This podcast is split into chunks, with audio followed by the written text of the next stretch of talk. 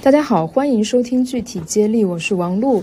呃，今天我们这个主题是关于保险的。那我请到的嘉宾于吉言，给大家介绍一下啊。于吉言现在是就职于中宏保险，然后是浙江中宏职级最高的外勤区域总监。他带领了一个两百多人的团队。呃，我平常称呼他是鱼头啊，因为这也是他公司小伙伴对他的称呼嘛。那我们俩其实。这个相遇是非常有趣的，是去年在得到高圆圆啊，我去上课期间。今天呢，我就想说邀请到鱼头来我的节目里边，我们两个简单聊一下，想从他这么多年的从业经历里边给大家做一些关于保险的比较通用的一些信息分享。那下面就请鱼头先给大家打个招呼吧。Hello，各位听众朋友，大家好，我是于吉言。好，欢迎鱼头。那鱼头，我们先我先问一个问题啊，就是。你可以简单给大家讲一下，呃，整个保险行业在我国它过去是怎么样一个变化和发展趋势吗？我其实是二零零八年加入中宏保险的。那么在我加入的时代呢，我们称之为寿险的二点零时代啊。那其实国内最早出现那个呃代理人的代理人制的保险呢，是在九二年，所以我们称九二年到九九年呢是保险的一点零时代啊。这个阶段呢，主要是保险的普及与启蒙啊。那在两千年到二零一六年呢，是保险的二点零时代。这个时代呢是保险快速发展的时代啊。那在二零一七年到目前呢，我们称为保险的三点零时代。更多的呢，呃，百姓理性的了解了保险，让保险呢回归了本源。那当然呢，因为三年疫情的原因呢，呃，保险行业这三年呢也有一些变化啊。呃，我们称为呢，现在呢，保险行业整体处于一个转型期。嗯嗯，好，OK，大概了解。而且我相信啊，是这样，是因为过去这十几年也是互联网媒体一个快速发展的时代，其实让我们每一个人接触到保险相关的信息，这个多样性和深度也在变得更多。那我其实还有一个好奇点，就是无论是你本人也好，还是我接触到的其他保险代理人或从业者，我就是经常能从他们身上和你身上感受到一些热情。非常饱满的热情，我觉得以前我可能也不太理解，但我我总觉得这里边有很多真诚的东西，有时候会打动到我。我想说的是，你觉得是什么在支持你从事了这么多年的保险工作呢？啊，其实你刚才讲到热情这个词，我就有点忐忑，因为其实一说到保险人，大家印象中的那个呃刻板的形象，可能就是说，哎，做保险人特别的热情，特别的积雪啊，然后呢，嗯。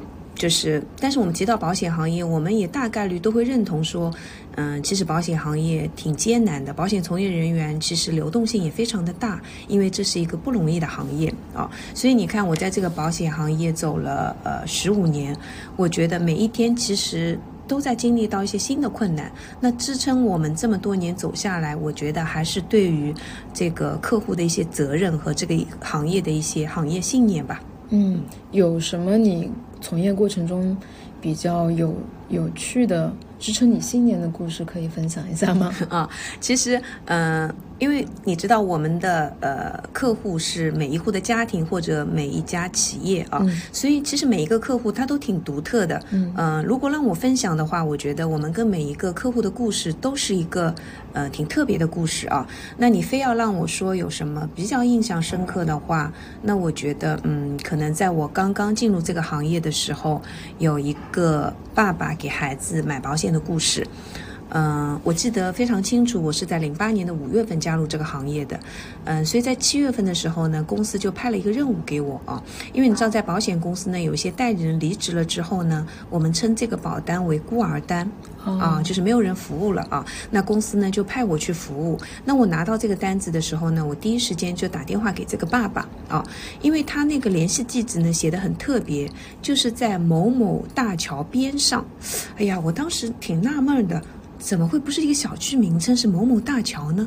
当然很庆幸我打通了这个爸爸的电话啊，然后我说因为我是公司的呃服务人员，我需要跟他见个面，帮他回顾一下保单啊，然后他就告诉我你到某某大桥这里找我啊，那我也没敢多问，当时初出茅庐嘛啊，也有点恐惧啊，那就到那附近。到了那附近，我又打电话给客户说：“哎，我已经到这个附近了。那你家的小区名称是什么？是几幢几单元？”哦，他说：“你有没有看到这个大桥边上有个公共厕所？”哦，我说：“我有看到。”他说：“你就到公共厕所来啊！”我就更好奇了，怎么我到公共厕所跟我的客户见面呢？嗯，他说在公共厕所门口等我。然后我到了那个厕所门口呢，他就把我引到了公共厕所边上有一间住人的房间。哦，我明白了，因为他是一个环卫工人，然后他的家其实就住在公厕的隔壁啊。然后那个夏天特别的热，我印象很深刻。公司要求我们穿职业装，我穿了一件西装，我大汗淋漓。然后我走到他们家，哎，其实也不是他们家，就厕所边上一个隔间。嗯，然后那个房子呢是上下铺。嗯，然后他有一个十岁左右的儿子，然后他老婆当时也在现场。其实那个地方是蛮拥挤的，也蛮热的，没有空调，开了电风扇啊。然后你知道小孩子嘛，他就好奇心特别强，他就问妈妈说：“哎，那个，嗯，这个阿姨是谁？”然后妈妈告诉他说：“哎，你看爸爸给你存了一份保单，呃，在这个阿姨的公司啊。”那个小男孩就看了我一下。过了两分钟，他就倒了一杯特别热的水，拿了一次放在一次性杯子。那你知道那一次性杯子还是一只透明塑料的一次性杯子，特别热，放到我面前，告诉我说：“阿姨，你喝水哦。”就是我我感受到的是什么？就是虽然那份保单也不大，我帮他们回顾了一下，一年大概存两千多块，帮孩子存教育金，可能存到孩子十八周岁，我有点模糊了，不记得了啊。所以总共就存了可能三万块钱啊。但是你会发现说。呃，有时候保单其实跟你有钱没钱，跟你目前的，就是说，其实没有太大的关系，更多的是你一种积极向上的生活态度，你对这个家庭未来的一份责任，你对你所爱的人，希望他一辈子有一份你对他的牵挂啊。所以我从见到那个客户之后，我就更加坚定说，其实。我们这个行业真的可以帮助到很多人，可以见证到很多阳光和积极的家庭。嗯嗯，你你刚刚讲的这故事，其实对我自己也有一点触动和启发。就是我给我自己投保险这件事情的第一出发点，就是万一我突然没了，我的家里人怎么办？虽然我父母整体的工作和养老生活问题也。就目前来看是没有什么意外的，就是还是受保障的。但是我内心就是有一种你对一一些意外的不确定性，然后希望说提前能够把尽到的责任尽到的那种想法。然后我发现我自己一有这个念头的时候，就觉得嗯。我应该去了解一些，但实话说，我没有在这个里边花很多的时间去琢磨和推敲。我当时还是选择了一个我认识的人啊，帮我做了一些方案的设计。我选择嗯无条件相信他吧，算是对。但我我觉得你讲的那个点很对，就是他是从自己对家庭的一些责任角度出发去做的一件，呃。行为是是是，所以我们常常在保险行业业内，我们探讨的时候说，哎，什么样的人他会去配置一些保险呢？就是，呃，当然做一些健康类的保障，他要身体健康嘛。除此之外，他一定是一个有责任心的人嗯啊，就是。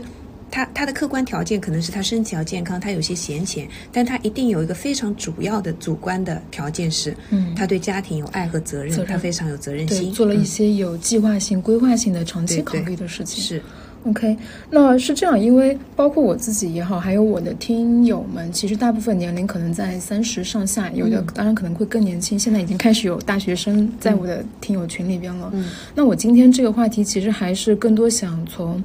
三十岁上下吧，就你刚才讲的，可能他的经济状况进入到一个相对有保障的阶段了，甚至可能更更有条件一些。那么处在这个年龄阶段的人，怎么去理解他要在保险里边做哪一些信息、基本信息了解和学习，然后怎么去帮他自己做配置的一些点吧？嗯，理解理解啊。你看，像我这个从事了。十多年的保险行业，我给自己呢定义为我是一个强迫症患者，我不能只回答你一个问题。我我觉得我我们应该系统的就是呃知道说，哎，其实商业保险呃在我资产配置里面大概是一个什么样的状况，然后呢保险到底有哪些功能？我可能在宏观了解的情况下，我在微观的去思考，我在这个过程当中应该如何配置。所以，我们讲到商业保险，其实大部分人他可能都会讲到一幅图，叫什么标准普尔的资产配置图。它是一个全球性的标准资产。普尔的配置图啊，那分成四个四个象限啊，可能在这里呢就会呃看不到图片，会有没关系，我会在节目的 show notes 里边把这张图放出来的，然后到时候听到这部分的听友其实可以对照着 show notes 里边的图片来学习啊，那可能这样就会更直观一些啊。那这个图呢分四个象限啊，第一象限呢我们称它为要花的钱，大概占百分之十啊，这个钱呢是确保。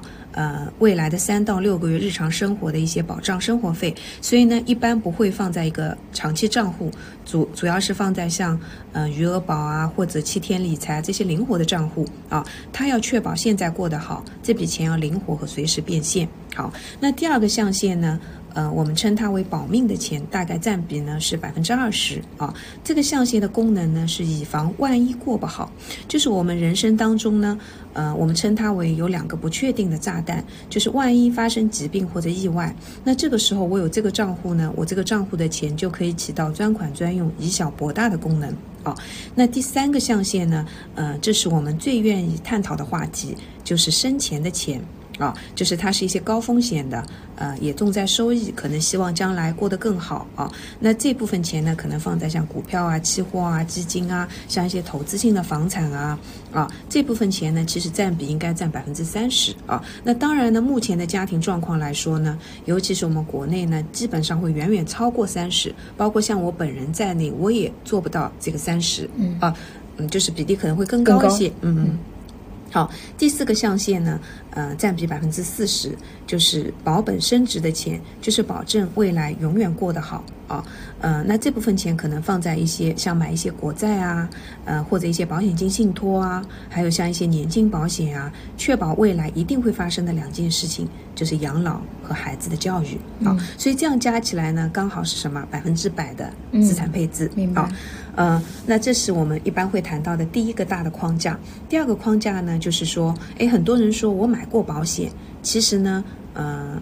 对于我买了什么，其实我并不清楚啊。所以，如果听众朋友你买过一些保险，你又不知道自己买了什么呢？我觉得可以对照保险的五个功能啊。其实，如果待会儿方便的话，你也可以把这个五个功能呢放在那个 notes 里面让大家看一下啊。嗯。那我们称它为呢五大功能。第一个呢就是健康保障，第二个呢是身价保障啊。顾名思义，这两个呢都是躺着拿钱啊，就是我发生健康问题，或者说我生病了啊，或者我身故了。嗯啊，就是人身保障是吧？第二个，呃，健康和人身都是属于躺着拿钱。好，第二块呢是什么？站着拿钱就是儿童成长或者养老规划，就是我给孩子存的钱和自己养老规划存的钱。好，那当然我如果这辈子混得还不错，我还留下了一笔财富，那我要考虑的是如何让我的财富富过三代，就是财富保障。好，所以呢，就是简单粗暴的来讲，保险五大功能就是分两个模块，第一个躺着拿钱保障类，第二个站着拿钱，到了指定的年纪拿啊。所以它跟刚才讲的第一个标准普尔图的关联，就是它参与了标准普尔图资产配置的第二和。第四象限，啊，躺着拿钱的部分就健康和人身保障参与了第二象限，啊，然后呢，呃，儿童成长和养老规划以及财富保障参与了第四象限，明白？嗯，所以这样的话，我觉得我们要对这个大的框架和逻辑有了了解之后呢，我们才会根据个人的状况去做一些配比。嗯嗯，明白了解。那具体往下，所以你刚才问我的是三十岁左右的人如何配置保险是吗？嗯嗯。呃，那其实从我们保险从业人员专业的角度上来讲呢，我们会建议先配置保障类的，就是刚才讲一类是保障类的，一类是年金类的啊。保障类的呢，呃，比方说我们还是会根据客户的呃不同的状况做不同的配置啊。那比方说就我们杭州来说啊，大部分人是有社保的啊，那么大部分人呢在社保的基础上也会给自己买一个西湖一联保，这个可以介绍一下啊。西湖一联保就是。呃，应该说是国家牵头的一个商业保险啊，它的承保的公司应该是中国人寿啊。那么可能嗯，因为这块是我们家是我老公去购买的，他在支付宝上买的啊，就是几百块钱一年两三百块，孩子可能是更便宜一些啊。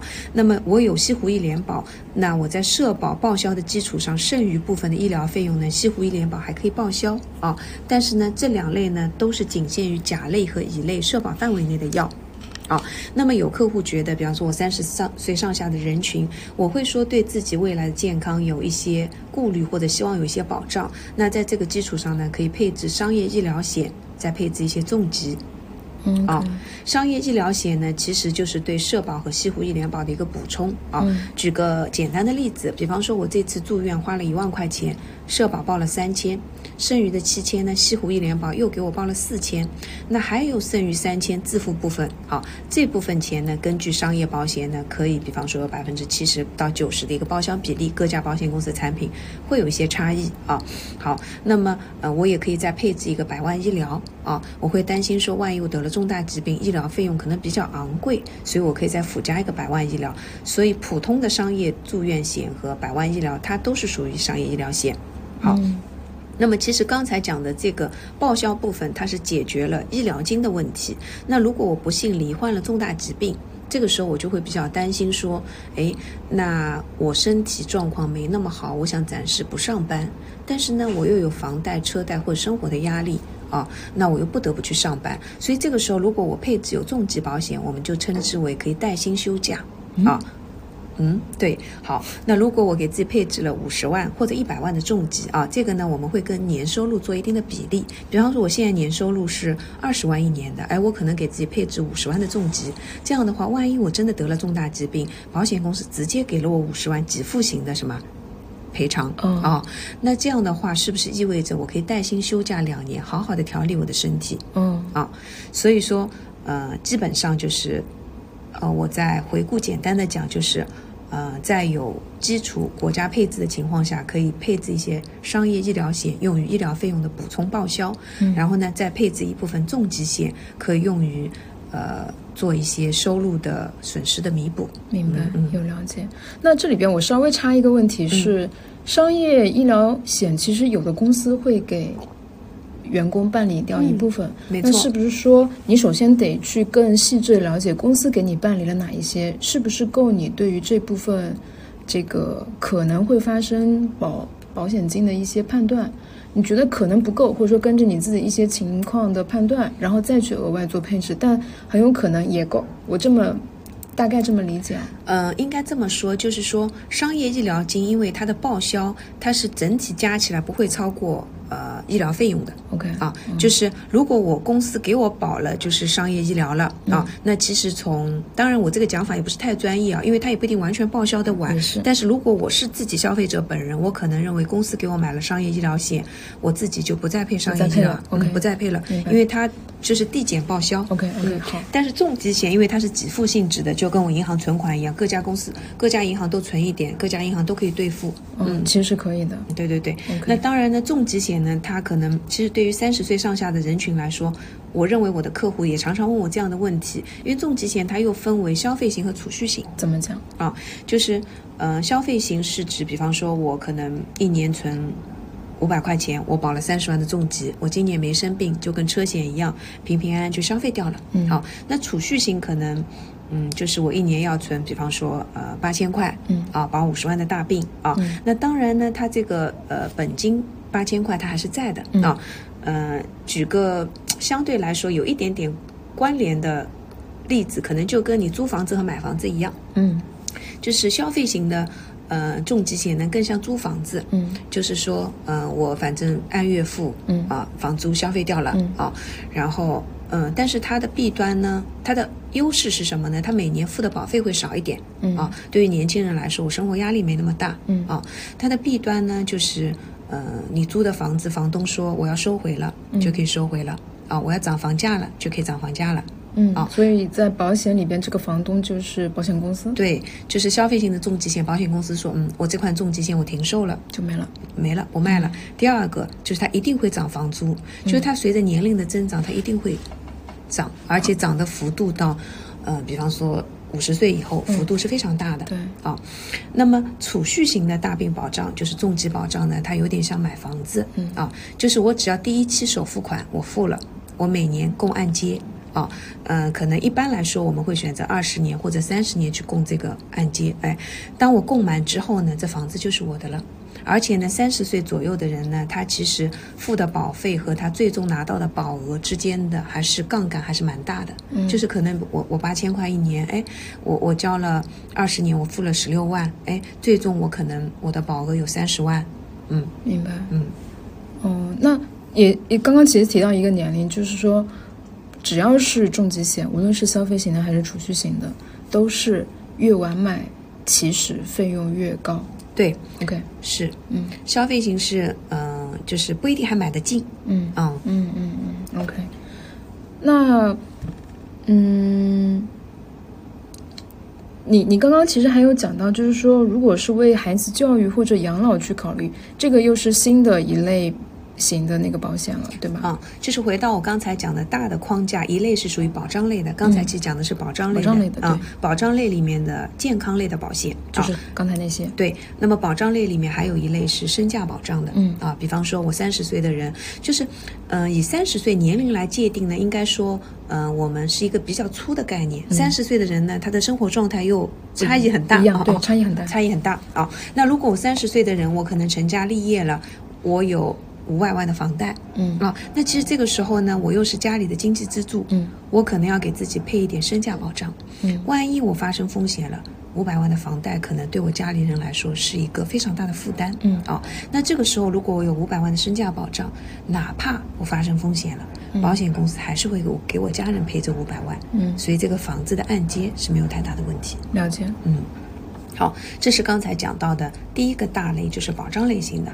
那第二个大类就是储蓄类型的、年金类型的啊。那这个功用就是我未来可以给孩子，也可以给自己养老。嗯嗯明白，明白，明白。OK，那衍生一个小话题吧，我觉得可能是这一两年，我我听身边朋友讨论的时候也会稍微多一点，就是在讲大环境不好呀，嗯经济下行呀，嗯然后有一些朋友也处于呃实业的这样一个实业待业的这个这个这个过程中啊，嗯就是手里闲钱看起来就是在变少了，或者说他有更大的焦虑感，他也不舍得花钱了。嗯嗯、这个时候，从鱼头你的建议上来说啊，就是他应该怎么看待刚才整整一个呃投资的结构，或者说保险选择的这个逻辑呢？嗯，那当然，我觉得，嗯，保险，因为我们说，其实做保险，为什么刚才开头讲到这个话题，说嗯。做保险人蛮难的，对。是因为呢，保险它其实规划的是未来的生活，所以我觉得第一个前提是我得确保当下过得好。嗯。啊。如果说我当下失业了，其实对我来说，生活费用也，嗯。不能完全确保了，嗯那那其实没必要没必要考虑保险了，是的因为我确实也没有多余的钱去考虑保险嗯。啊，所以保险一定是我当下嗯，当然也不能说没必要考虑啊，我买个几百块钱的消费型也也是可以的啊，嗯，那大概率来说，是我当下生活有确保的情况下，我要为未来的生活做一些未雨绸缪的打算。嗯，啊，嗯、那你刚才有提到，其实这两年，嗯，因为不确定性在变得很大。对，确实啊，但是我觉得，嗯，大部分人应该对于自己的能力和信心还是有的。嗯嗯。嗯，OK，好，行，那一结结结论就是说，你自己考虑清楚前面讲的一些基本情况，然后再来判断清楚自己当前的这个能力，多的我们也就不展开了。对对对，因为确实这个是要个案各处理的，嗯每个人的状况都会差有差别。嗯 OK，那我们今天这个内容不会再更具体的展开到一些很差异化的保险产品的选购，嗯这讲也讲不完。嗯但我我想问一下说，呃，你给你的客户，包括说给我，我们如果说在配置保险前想配置了，嗯有没有哪一些注意事项可以给大家一些提醒呢？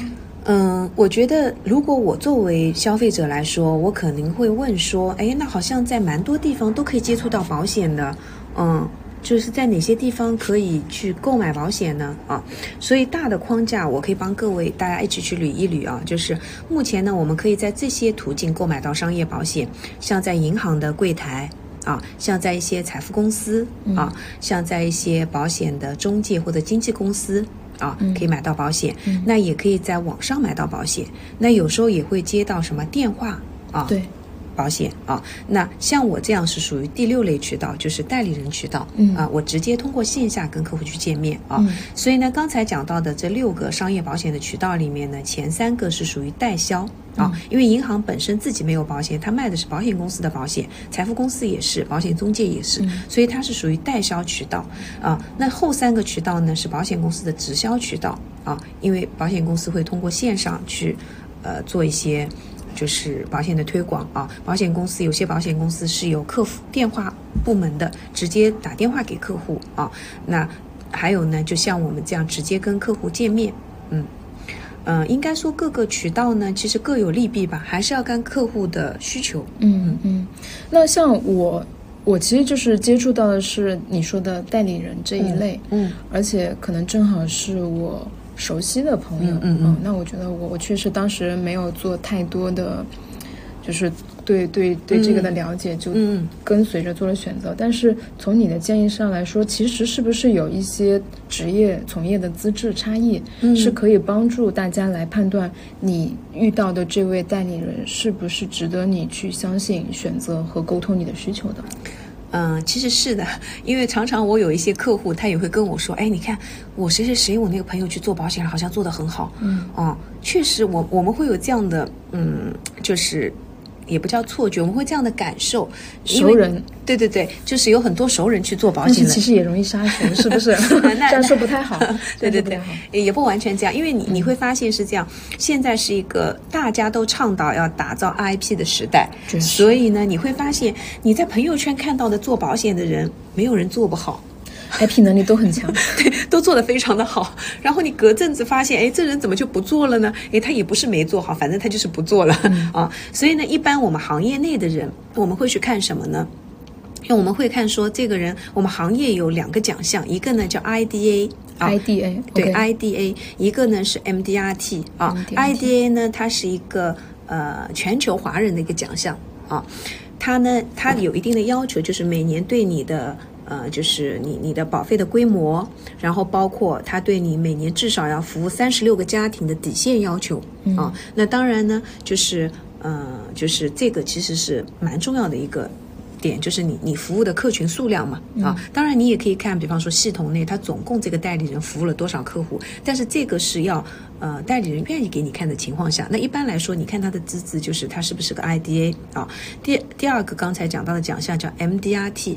它是一个全球的奖项，它就不分华人了啊，就是每个国家和地区，它根据当地的那个经济水准。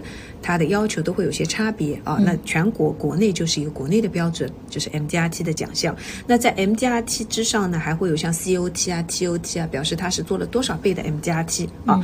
那么 MDRT 有时候呢，它可能嗯，它只讲保费，它对服务的家庭数量没有要求啊。所以有时候有些新人，他刚好有一个大客户，他一票就达成了 MDRT，他觉得哎，是不是做得很好呢？所以你还是要看 MDRT 和 ID 它的延续性、持续性啊。比方这个人哎，在保险行业做了十年啊，他有八年、九年，他都获得了这两个奖项，就表示他在这个行业内是持续耕耘且什么，就是服务的客群在逐渐什么变多的，而不是说躺着啊。因为确实在保险行业，嗯，也会有些人就是哎有业务做一做，没业务不做了。哎，你看他的资历也干了八年了啊，但实际上还是要看这些指标，嗯。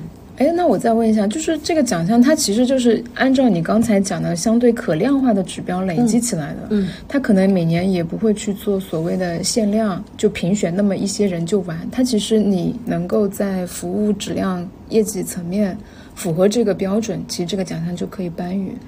对对对，它其实是一个不是排名赛，不是排名赛，它是一个达标赛，达标赛就是你你自己达到了这个水准。哦。那当然，我刚刚才漏讲了，还有个叫 IQA，它讲的是你的保保单的品质啊。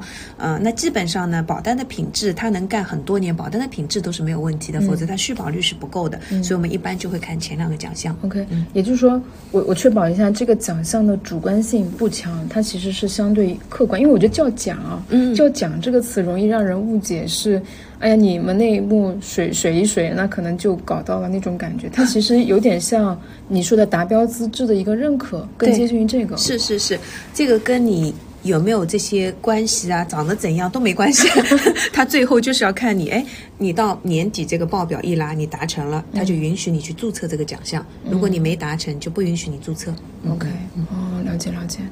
OK，我觉得这个信息可能平常确实很少听有人提到，但就像你刚才讲的，这是一个需要你跟你的代理人去主动问的一个问题，而且要他愿意给你介绍，愿他不感受到你在冒犯他，然后他愿意跟你分享，我觉得倒是有必要去要一下。就像我有时候去，呃，怎么讲，我找专业的服务人士，我这个人有时候很较真的，我看到做康复的人也想问说，哎，你哪个学校毕业的，有没有专业的资质？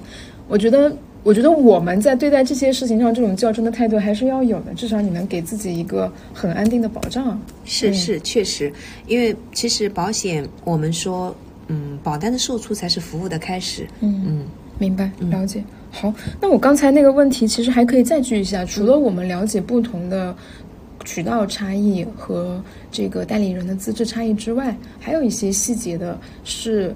一些人，比方说盲目买保险之前，或者说遇到了不太靠谱的保险人没有提醒好之前，容易忽视的问题会是哪一些？嗯，就是如果说你我刚才讲你碰到一个比较靠谱的代理人，大概率他也会提醒你这些事项啊。嗯、呃，我呢大概的讲，比方说我刚才讲我们保险，如果说健康类的保障，那可能第一个呢就是我健康的告知问题。嗯啊，其实健康的告知问题上呢。嗯、呃，我们国内呢是属于有限告知，有限告知，有限告知，就是他会一个一个问题问你，就是哎，我之前是否是否啊？嗯嗯嗯、那可能在国外或者说我们的香港，他可能是无限告知，所以他会问你，你其他还有什么吗？啊，所以有限告知的情况，其实我们每个问题都要去看。那这个时候呢，如果你碰到一个资深的代理人，就好比我现在做了十五年了，有客户告诉我说，我可能不想告知，我建议他要告知，因为他可能会什么？对我的职业生涯是有蛮大的影响的，但是对于一个新的保险代理人来说，他可能就不一定完全了解这个情况啊.所以我觉得，因为嗯，对客户来说，他是跟保险公司签约，而代理人他在过程中只是一个传递的过程，所以我首先告知的时候，我要很明确的看到这些健康问题，并且如实的告知。好，第二个呢，就是在我这个保单生效以后，我会去就医啊。那在就医的过程中，有时候因为人生病了就会情急啊，有些东西也不是说呃医疗手段能检测出来的。哎，比方说我们曾经就碰到这样一个客户，呃，因为他头晕、高血压犯了，那其实他之前是没有的。那医生就问他说：“哎，你这个状况多久了？”客户说：“哎呦，有很多年了。”哎，他可能买保险买了一年啊，他可能这个状况他自己也不确定。哎，那他说很多年了，医生就大笔一挥说，嗯，这个状况有持续五年，那就代表着说，他可能在买保险之前就有问题，就有问题。当然呢，也不是说这个就一锤定音了，保险理赔一定有问题，就是会比较麻烦，嗯，嗯比较麻烦，要取证啊，啊，就是反复来反复去啊。所以我们买了商业保险之后，我们在就业就医的过程当中，就尽量做到严谨。嗯，明白，就是你要跟你你你大大不了就跟医生提一句，医生，我有买保险。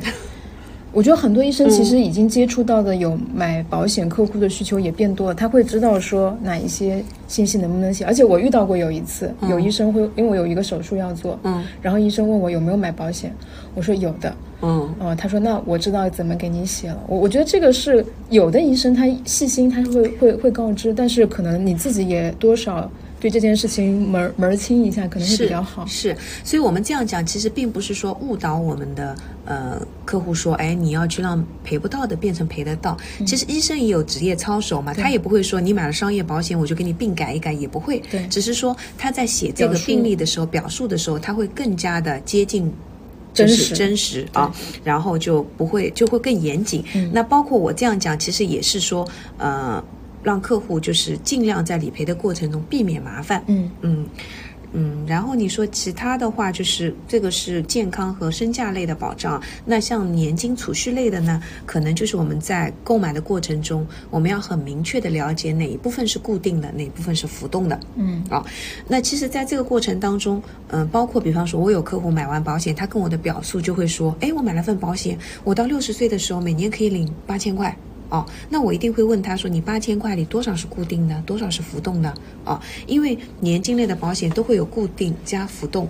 哦，嗯、那如果你讲一个总数，因为浮动部分是不确定的。嗯，哦，那可能就会在这方面产生一些落差和浮动部分的不确定是受利率的影响吗？对对对嗯、一个是利率，第二个是这个公司整体的一些运作情况。哦，就是说，其实有可能我现在买完保险，结果这家公司到我那个时候它没了，嗯，没是是没了倒不会，就是嗯。保险法是有规定的，哎，第几条？我背不出，八十多条吧啊，嗯。就是经营人寿保险的公司，除了分立合并外，不得解散。OK 啊，就是说，嗯，如果 A 公司它经营不善，哎，银保监会啊会让 B 公司把它什么收购了，明白。啊。哦懂但是呢，对客户来，对保险公司来说，我保单上非常明确写的固定要给付部分，我是一定要给付的，但是浮动部分，嗯，我就也不能说是随意，嗯我就可能真没有就没有了没。有就没有了。OK，好，然后还有一点呢，就是说，呃，因为我在做身故理赔的时候碰到，嗯就是呃，如果我大部分我们的保单受益人可能写的都是法定。啊，那如果说我身故来理赔的时候呢，就需要到公证处去做一些，呃，公证，公证嗯。啊。那这个时候呢，因为我们处理有些客户的时候，他的家庭关系呢有一些复杂 OK 啊，所以未必这个保单呢，它最终一定能按投保人当时的意愿写的就去去，比方说我写了个法定，那我可能本来想留给孩子的，嗯啊，结果呢留给可能留给了配偶。啊，所以呢，如果说嗯，在可以就是很明确想留给谁的情况下呢，最好保单的受益人呢指定成某人，姓名对，哦，嗯不要写法定。对对对，指定成谁啊？那么其实因为现在各家保险公司也都是比较嗯，就是操作起来也比较方便，不一定我是要找到保险公司去或者找代理人去做线下变更，A P P 上一般都可以做啊。我想指定谁，然后我做 A P P 上做一个变更，然后把指定这个人的有效身份证件上传 OK 啊就可以。还有一个问题啊，我们延伸一下，其实是前段是去年吧，去年开始到现在都还比较热门，就是关于养老金是怎么回事儿。因为包括说前阵子把这个退休的年龄也调整了一下，嗯。呃，然后我觉得整个问题都是关于，其实是在整一个养老话题之下比较复杂的。现在就是年轻人对于当下也焦虑，对于养老也焦虑，要么就是放弃焦虑，但是他其实放也放不掉，就是处境我觉得很很纠结。所以这里边我觉得可能稍微给给大家讲一下关于养老金怎么理解，包括三十多岁要去重视吗？还是说他其实先不考虑也没关系？嗯，还是讲到刚才那句话，你知道我们做保险的每天都遇到蛮多困难，所以我们每天自己都要喝鸡汤。我们说，嗯，你焦虑吗？如果你焦虑的话呢，最好的方式就是行动对啊。所以其实对年轻人来说，我最好的方式就先过好当下，嗯，对吧？我我其实对于不确定的未来，我先不要去考虑就当下我找一份不错的工作，有未来的工作，有发展的有发展的工作，然后收入也还可以啊。那在我过好当下的情况下，如果我有闲钱，我第一步考虑保障类型的，嗯啊，还有闲钱对吗？嗯啊，还能节约下来，那我就考虑给自己做一些。嗯，年金类的保险也行啊，或者你有很好的投资理财渠道，你的收益也很高也行啊。嗯如果没有，我又是比较懒的，希望稳健的，哎，那我可能就是做一些年金类的保障啊。嗯那你刚才提到的那个有关年金和抵税的问题，应该是对吗？对，有有讲到抵是税，呃，因为这是去年，就是应该这么说，现在国家大的行情是说人，因为人口老龄化对啊，社保呢其实也有压力，对所以社保希望你百姓呢就是。自己也做一些养老的储备是的啊，所以其实它这个是强制性的引导手段，嗯就跟国家说，因为人口出生率低，所以你生三胎给你奖励钱是一样的一个政策引导啊，嗯就是希望你自己存养老金。那你没有这个存养老金的习惯，那我就给你一个政策引导啊。如果你去存了这个养老金，那我可以给你一定的税率抵扣啊。那这个呢，其实网上都可以收到这个金额啊，嗯就是。呃，如果我月收入其实低于五千的部分呢，它其实就没有什么税优了啊。其实最主要的是对于年收月收入超过八万五的这部分人群，那么就是年收入应该在百万左右 OK，哦。那它可以调节税率，每年呢大概可以节约五千四百块。那他月收入都八万多了，每年节省五五千块，我在想他他在意吗？嗯，我讲我的心态吧。好的，好的，好的，因为我我觉得每个人可能他的价值观都不一定完全相同啊。就像我的心态是说，哎，我今年四十三岁，哎，我呢要考虑养老了啊。那我养老的钱呢，我不可能全部拿去做风险投资的，我是不是要做一些稳健的投资啊？呃，稳健的一些保障类型的储备啊？那我觉得反正放哪儿都是要放的，那我放到那个。呃，这个养老金账户里面我还多了五千四，就相当于我存了一万二，嗯，他给了我五千四，嗯，他有中间那个差价，可以这么理解吗？相当于就是我我我未来还是可以领一万二的，对，但是呢，我节约了五千四，对对，嗯，然后这一万二呢，我在银行里面我可以做一些定存，对。啊，可以买一些商业保险，啊，也可以配置一些基金，啊，所以我花了呃一万二，其实我一万二还在，但是我又多了五千四百块钱。